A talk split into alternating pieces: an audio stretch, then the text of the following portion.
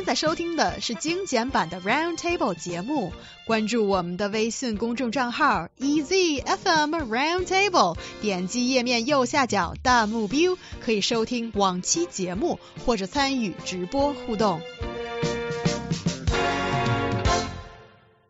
So this year's college independent enrollment procedure for undergraduate students, or called 自主招生, is kicking off in March. This year, educational experts suggest the interview section will carry more weight in the whole admission process.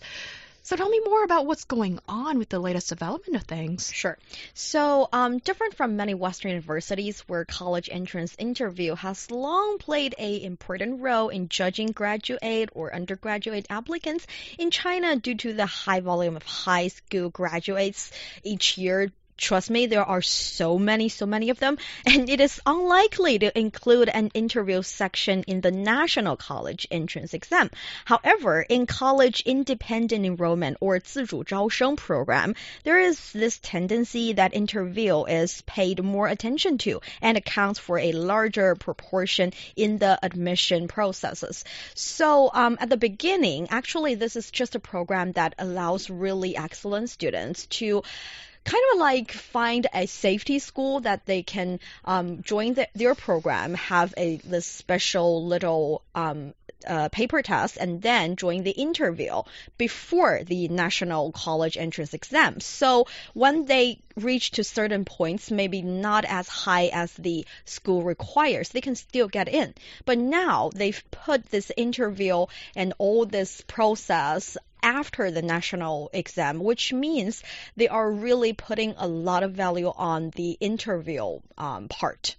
That's what people think. Yes. Yes, because now everybody's got to take the same examination. Exactly. Yes, and so you'll have a score for the paper examination, and then afterwards there's the round of interview. Mm. I wouldn't call it an examination, but the selection process prolongs for these top Chinese universities that have the special right to choose a small portion of their uh, every year new people that join the school. Yes, so that is what we're talking about. And well, this is kind of new um, for the undergraduate program to some extent that it's being highly pro- uh, publicized as maybe a move in the right direction to put a little bit more emphasis on other aspects than rote learning or the paper examination. Do you think that holding interviews is a very good move in finding the best candidates? I'm going to put myself at odds with the entire Chinese nation at this point well, because I cannot wait. yeah, I'm very because excited. I know that China is really keen on having these exams, of having written exams and learning. Sure. You know, and, and that that's what part of the culture. I think um, it's the other way around. It was always the other way around for me when I was coming through college. I wouldn't be here if it weren't for a face-to-face uh, interview at college because my uh, my exam uh, results um, certainly in, in, comparison to uh, results that people have today, were really poor. So if somebody had looked at it and said, right, well, and went purely on the exam results, then they would say, fine, you know, these, there's no way he's going to end up going to college.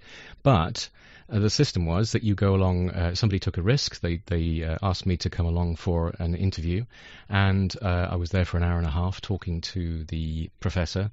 And at the end of it, they gave me a place, um, unconditional place to go to to college. So um, my personal feeling is that a, face-to-face interview it uh, it allows you to show your enthusiasm for a subject. Um, it allows you to show your knowledge, which maybe you can't for whatever reason. Maybe you're just not very focused and so not very exam orientated. I think we all know people like that, um, and uh, it is it is a chance to for, for both sides. And I think this this sometimes isn't really understood in education. I think it's a two way thing. It's not just about the college thinking I'm going to take you, Niu Honglin, as a student. It's about you as a student with choice saying, do I really want to go to that college? And hmm. this is an opportunity where you can actually ask the questions and explore um, you know, is this going to be the right thing for you? And this may be totally alien to Chinese society. I don't know how. I don't know enough about how it works. No, not at all. Because I think one perk I have to give to the interview process is that for those students who don't really perform well on paper, but really has that potential, has that ability, and uh, is a very good person that you have to meet in person, this is really kind of a makeup kind of um, process that compared with the only the paper test thing. And um, I am one of those people. I don't really do good on tests, so I'm right there with you, Bob.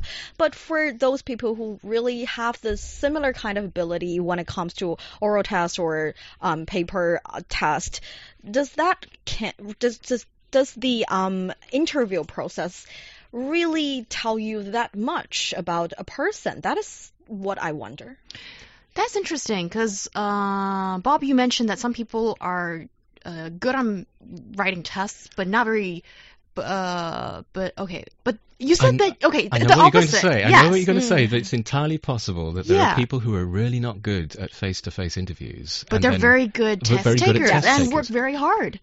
Yeah, and and I totally agree. And in fact, strangely enough, um, I was one of those people as well because uh, I, How can you be both? because because I was a, v- I well, I am still am actually a very very shy individual, and I really don't like large groups of people, and I'm much better on a one-to-one basis. Oh. So um, that that one and a half hour Uh, when I was talking to the professor was total terror for me for an hour and a half because it was against uh, it was against the kind of person that I was. What was important is that the professor was very skilled, and I think this is an important thing.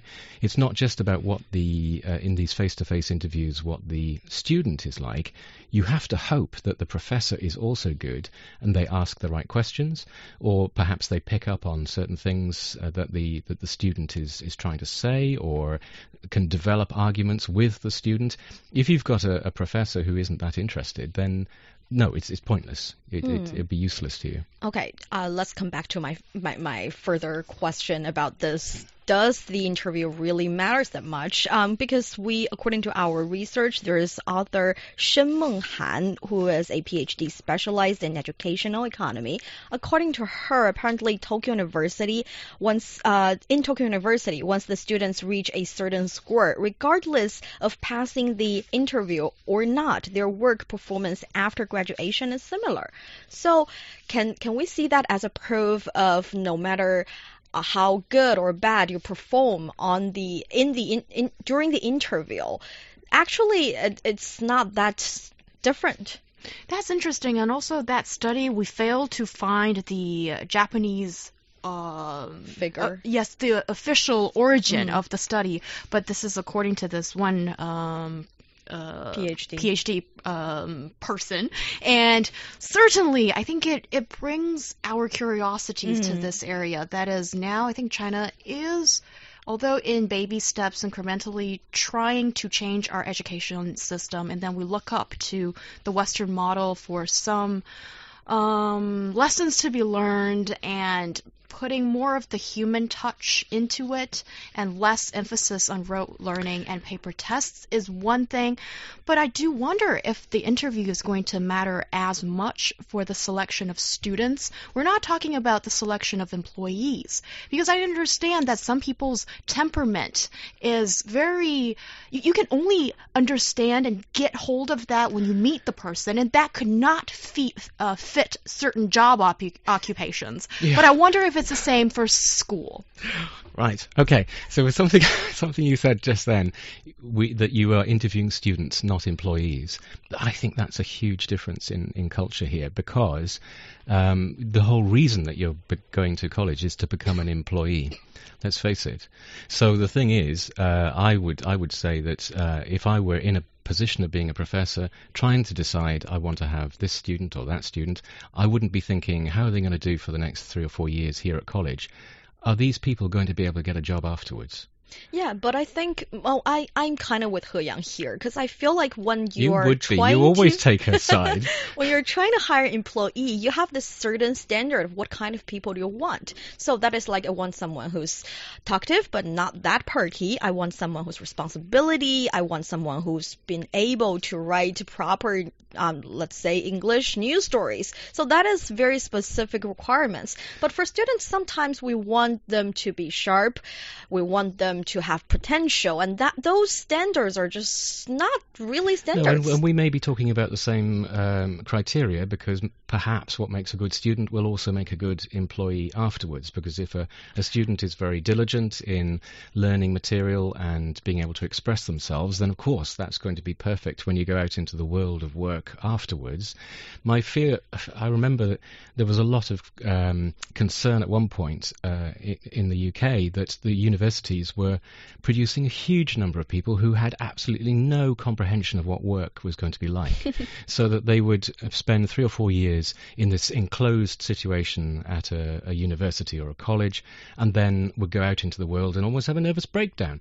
Because when they got into the workplace, it was so different, and it was they almost couldn't cope. Yes, hmm. but that's something I wonder if um, an interview as early as before getting into college is going to be a good judicator or differentiating points of reference. I do wonder about that. Yes, and one more thing I have to say here is Chinese students are crazy good at preparing for tests. Seriously. Whenever it becomes a test, it is a challenge and we're ready to conquer. And we can conquer. It is ridiculous how good they are to do this. And apparently, there is this new uh, kind of industry training you with independent enrollment interview, telling you how to prepare, telling you what kind of features uh, teachers always like, and telling you what kind of questions you should be like almost remembering. So that will not be a good thing. 'cause- Well, no, because you're you're being taught how to pass tests, not to actually take in information, proper information. That is why I feel like it's really hard for per, profess- professors to tell if this is a legi- legitimately good student or a a student who's really good at remembering questions and answers and uh, um, correctly got your questions. Yes, and also I wonder if this kind of student, if too many of students are doing the same thing, they would all come up with the same answers, which is the same performance in an interview. Yes. And you get busted Yeah. because the person who just walked through the door gave the same inspirational speech as you did. So that's not going to work if I think many people are doing this. But if it develops into a business, supply demand, market does some magical work, who knows? Maybe a tailor made service. Oh, I'm thinking too much into this. Could be provided. And I'm not supporting that. But also, I think we need to talk about fairness when it comes to interviews. Yes. As in China, this has been a huge debate that the Gaokao or the national uh, college entrance examination for so many of our um, students who are from a disadvantaged background or just an average person. That is the way for you to change your life through education. And we need to talk about fairness and equality here, as every opportunity matters, and it matters more if it's been put into the people, I think, who are most in need of that. Op- okay, that's just my view of this, of that opportunity. That's what I think. So here, with an interview, I'm afraid that it is going to pick the people who are good at it, who are prepared, and who have the live experience to make you stand out in an interview. When you think about our fellow compatriots, the young people, maybe who are living in a village, who never even had the chance to put their fingers on a keyboard of a computer, or maybe put their fingers on a smartphone, how is that person going to give an inspirational speech in that interview and and persuade judges take me in into this education institution. I think that was a very strong speech about uh, education should be fair, and Bravo, that is bravo. why, yeah, and that is what I think what Bob mentioned earlier is a very important point. That is, the teachers, the interviewer, should have the ability, should ha- should should be really skilled person that they can tell whether this is a potential student this is a student who has a bright potential, who is um, delicate himself into learning, and he should be the one who understands this. After maybe when they they got prepared, it, it won't uh, trick him, but. I don't. I don't think that will be the case. For, No, I think that's the, the, problem. I yes. think that is the problem with this entire system is that uh, you're introducing another a huge variable because these professors or these people who are going to do the face-to-face interviews, Yes. they're all going to be different. And how how can you how can you define what's right or wrong? We've got, got all these different people. He Yang, when you were talking about when you were giving your speech, um, I Great think speech. great speech. It's fantastic. It was, Oh, yes, in the field of war, Blushing. it was a fabulous speech. But I was thinking you're just describing me because I was I grew up in a very small village with very little uh, opportunity to have human interaction or in, intelligent interaction with people. So when I f- uh, first went to college, that was me leaving the village almost for the first time.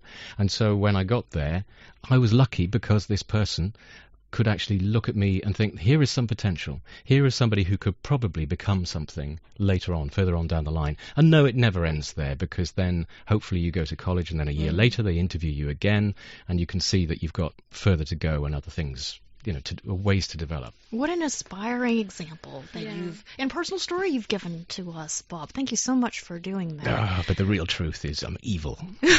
No, you're not. Look at you. You will never pass a uh, interview looking for an evil person because once you walk into the room, you bring in this very cutesy side of you that you don't always Yeah. admit. Oh, shucks. yeah, so yeah. That's you, Bob. That's enough That's now. just you. That's enough. And also, I think when you give so much of the selection power into humans, Mm, that's the problem. Yes, and I think you guys. Well, I, I'm just going to play the devil's advocate here and ask, well, who can um, judge and supervise and say that they're making the best judgment and giving the opportunity to the young person that is really in need of that key to education institution that could probably change his or her life.